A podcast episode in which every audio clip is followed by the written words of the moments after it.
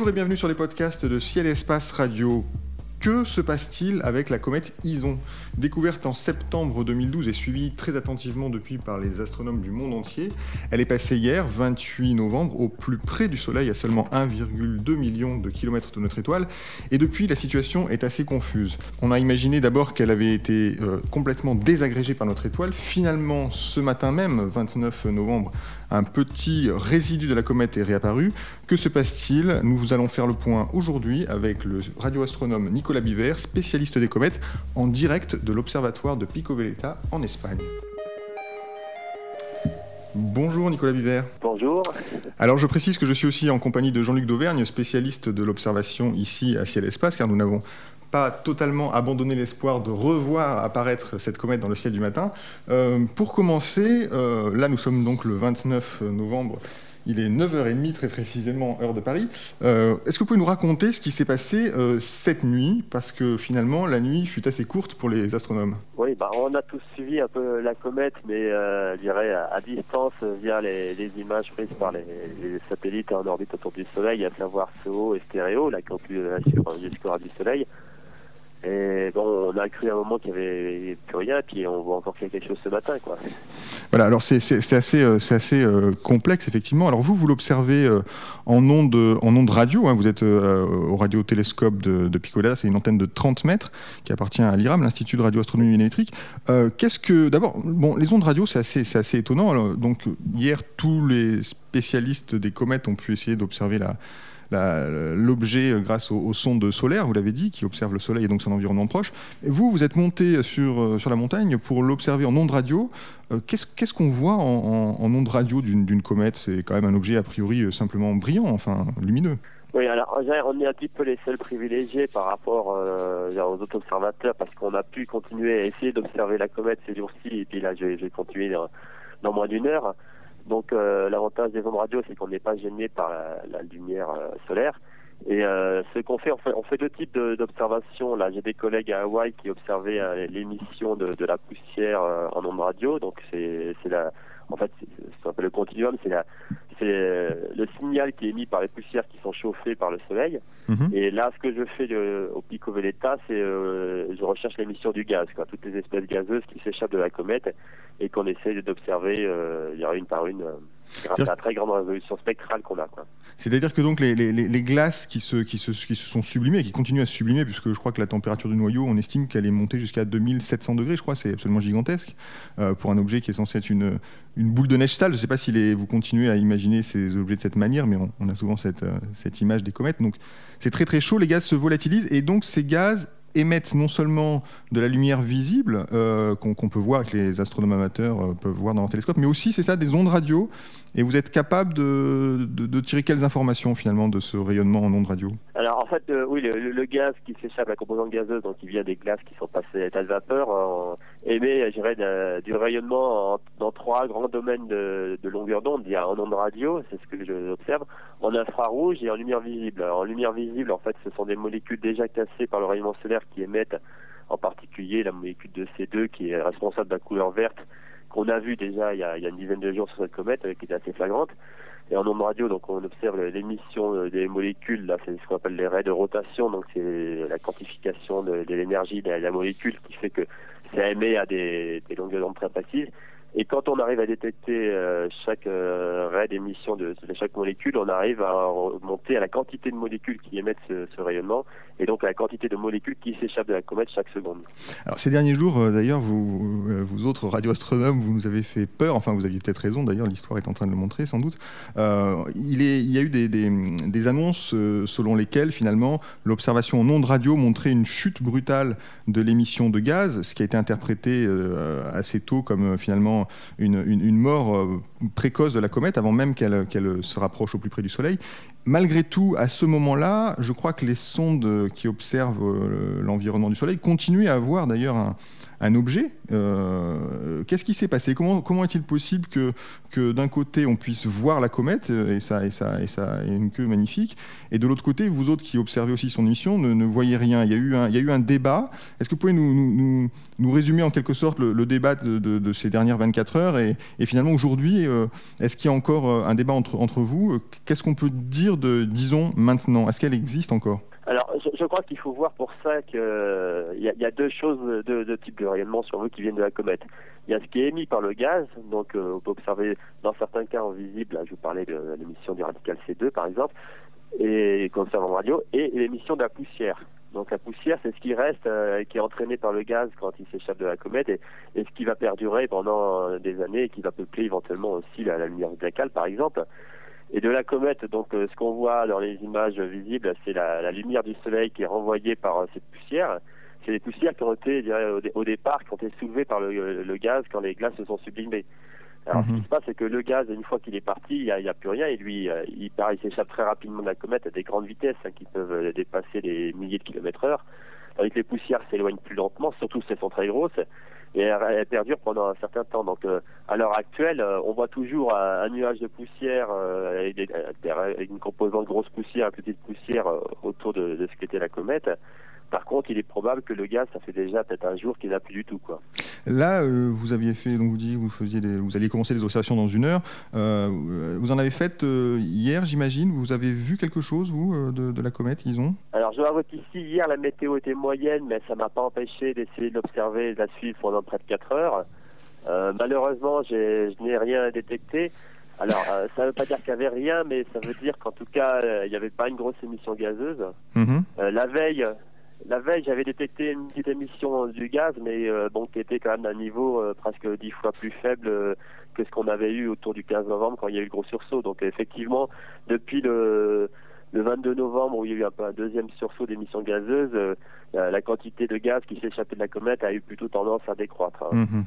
Alors, si, on revient sur les, sur les dernières 24 heures et si on, si on, regarde les images, notamment de la sonde européenne SO, euh, donc qui, qui, qui, zoome, disons, euh, tout, tout, près du Soleil, on, voit assez nettement hein, une, traînée qui, il y a 2-3 jours, comment dire, la comète, a, ou hier d'ailleurs, non, c'était hier après-midi, les choses se passent tellement vite qu'on voit ça beaucoup plus loin. La, la, comète s'est mise à briller assez, de façon assez intense, et puis finalement elle s'est complètement, enfin pas complètement, mais un peu éteinte.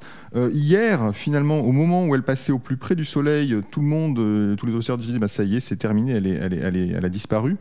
en particulier la, sonde américaine SDO qui regardait encore plus près du Soleil ne voyait absolument rien. Et finalement, cette nuit et ce matin, surprise, il y a quand même quelque chose qui, est, très nettement visible sur les images de, de SOHO. D'après vous, qu'est-ce que c'est? Qu'est-ce qu'on observe en ce moment?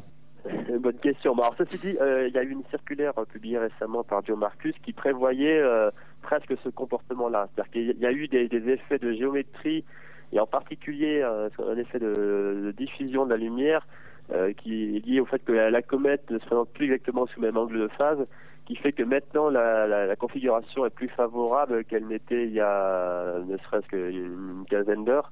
Euh, pour rendre les, la, diffusion de la lumière plus, plus efficace. Donc euh, il peut y avoir un, un, gain de deux magnitudes rien que par des effets géométriques, donc ce qui fait qu'au moment du périhélie, on voyait plus grand-chose. Mm-hmm. Et puis il y a une autre chose aussi, quand elle est passée au plus près du Soleil, les plus petites poussières ont dû être trop chauffées par le Soleil, et c'est ce qu'on avait vu aussi sur la, la comète euh, Lovejoy de 2011, que, au, point que tout près du Soleil, il n'y avait plus de petites poussières, elles étaient tout de suite vaporisées. Et quand la comète s'est à nouveau un peu rééloignée, ou la comète ou ce qu'il en restait s'est rééloigné du Soleil, ces petites poussières qui en fait contribuent majoritairement à la lumière diffusée ont été à nouveau présentes et euh, ça fait que bon bah la, comète on la revoit un peu mieux ou la comète mais probablement les débris de, la comète qui, émettent encore des petites poussières euh, se voient mieux maintenant. Alors, on compare souvent c'est vrai d'ailleurs euh, Ison à, Lovejoy. Euh, euh, Lovejoy elle avait été assez surprenante puisqu'on l'avait aussi donné quasiment pour morte. Et puis finalement elle avait donné un, spectacle assez assez beau après son passage au plus près du soleil. Est-ce qu'il reste un, une possibilité que qu'Ison se, se, comporte de la même manière et finalement se réactive euh, dans les heures euh, qui viennent Alors, je pense pas parce qu'il y avait quand même une chose un, un, petit peu différente dans le comportement des deux comètes. Euh, la comète Lovejoy, quand elle s'est rapprochée du Soleil, on a clairement vu le, noyau devenir plus brillant. Et puis, euh, ce qui s'est passé, c'est qu'au plus près du Soleil, bon, elle est passée quand même beaucoup plus près du Soleil. Elle est passée, euh, je crois, quatre fois plus près de la surface du Soleil. Mhm. donc, la, queue de, de, poussière fine, comme je disais, elle a disparu aussi. Elle est un peu chassée par le vent solaire. Donc, il restait plus que le noyau qui était à peine visible, mais qui a même été vu, je crois, par Asdeo quand elle est passée derrière le Soleil. Donc, il y avait toujours quelque chose qu'on voyait. Et il y a eu à nouveau aussi un flash lumineux près d'un jour après, là au moment où le noyau a dû se désintégrer. Donc Lovejoy serait désintégré quand même après le passage au périhélie, tandis que dans le cas de Lison, elle, elle, a eu probablement ce, flash lumineux de désintégration, euh, il y a une quinzaine d'heures avant, c'est-à-dire hier, hier en tout début de, enfin, vers le milieu de la nuit, quoi, mm on était au plus brillant. Mais il y a autre chose, par contre, ce qu'on voyait sur la, queue de, de Ison avant qu'elle rentre, euh, enfin, au plus près du soleil, donc quand elle était déjà dans le champ de, du chronographe C3 de Lascaux, on voyait qu'il y avait deux queues. Il y a une queue qui est composée de plus grosses poussières, de très grosses poussières, de, de débris qui font de taille de quelques centimètres, voire même quelques mètres, qui traînent sur l'orbite de la comète depuis beaucoup plus longtemps que le, reste des poussières, et qui, elles, ces grosses poussières n'étaient pas présentes dans le cas de Lovejoy, et qui, par contre, ont mieux résisté à leur passage près du Soleil. Et c'est ces grosses poussières qu'on voit encore euh, et qui sont responsables, euh, gros poussières, ou plutôt des débris, mhm. responsables d'activités actuelles. D'accord. Euh, ça veut dire qu'en fait, là, vous allez commencer vos observations dans une demi-heure, euh, si, si, je, si compte bien. Euh, vous vous attendez à, à, voir pas grand-chose, finalement, c'est ça? Bah, Je vais bien essayer de voir s'il y a quelque chose, mais à mon avis, ça va être très difficile parce que probablement qu'il reste des, fragments, comme on a vu d'ailleurs, comme la comète 1996-4 linéaire qui s'est désintégrée en 2000 avec le télescope spatial, ils ont vu qu'il y avait des, des fragments qui faisaient quelques dizaines de mètres de diamètre qui était bon, euh, très faible mais accessible à un télescope spatial parce qu'il peut observer. Là, en l'occurrence, il y a des fragments qui individuellement font une magnitude de 15-20, personne ne peut les voir, mais euh, c'est peut-être eux qui sont responsables d'une activité assez réduite de la comète, mais la difficulté, nous, en radio, c'est qu'on observe dans une toute petite ouverture qui fait 9 secondes d'arc de diamètre, mhm. et si ces fragments sont, sont dispersés sur plusieurs minutes d'arc et loin de la position initiale du noyau, ça va être très difficile, quoi. Euh, bon, bah écoutez, alors vous n'êtes pas très, très, euh, très optimiste. Euh, malgré tout, c'est une comète qui, reste importante scientifiquement parce qu'elle a été découverte très tôt. On a très tôt compris qu'elle allait s'approcher vraiment très près du Soleil. Je crois que c'est un, cas unique, non pas des comètes qui passent si près, mais observées si tôt avant qu'elle n'arrive. scientifiquement, vous pensez qu'on a, déjà appris des choses, disons, et qu'est-ce qu'on peut avoir appris de ce passage près du Soleil bon, elle, a, été vraiment sous, le feu de tous les télescopes possibles, même si près du périhélie, même les télescopes optiques ont, eu du mal à la voir ou même n'ont pas réussi à la voir. Donc, euh, il y a, des choses qu'on a appris parce qu'on a suivi, dirais, pratiquement au jour le jour, même avec le radiotélescope ici, son évolution, je dirais, quasiment du la mi-octobre jusqu'à il y a quelques jours, quoi. Donc là, on a toute une campagne de données euh, à analyser. Quoi. Mhm. Euh, par contre, tout près du Soleil, bon, on espérait faire un peu de science qu'on n'a pas vraiment réussi à faire parce que la comète n'a pas, pas monté en activité aussi haut qu'on voulait. Donc euh, je crois que les observateurs optiques n'ont pas pu, pour faire la spectroscopie, notamment voir les émissions des métaux. Ça sera à faire sur une prochaine comète du groupe de Creuse probablement. Le groupe de Creuse, c'est quoi le, pour, pour euh, Alors le groupe de Creuse, c'est les comètes comme Lovejoy, ils sont des comètes qui sont sur, euh, sur une orbite à peu près similaire, euh, décrite en 500 à 800 ans, et qui viendraient, enfin qui sont des débris d'une comète qui serait passée déjà il y a quelques milliers d'années près du Soleil, et il en passe régulièrement, donc on a peut-être une, une, très brillante toutes les 20 à 30 ans, donc on aura peut-être une autre occasion comme ça et elle passe aussi euh, extrêmement près du Soleil, voire 50% euh, plus près en moyenne du Soleil que la comète euh, Ison. Mhm, mhm. Donc on aura peut-être, on espère avoir une autre occasion de, faire ce genre de science. Mais bon, ceci dit, on a quand même recueilli pas mal de données, notamment lors des, gros sursauts autour du 14-15 novembre. Donc on, a, on, a, de quoi travailler, vous voyez. Et finalement, pourquoi, c'est si difficile alors qu'effectivement on avait euh, découvert cette, comète il y a, y a plus d'un an et on connaissait euh, parfaitement sa trajectoire.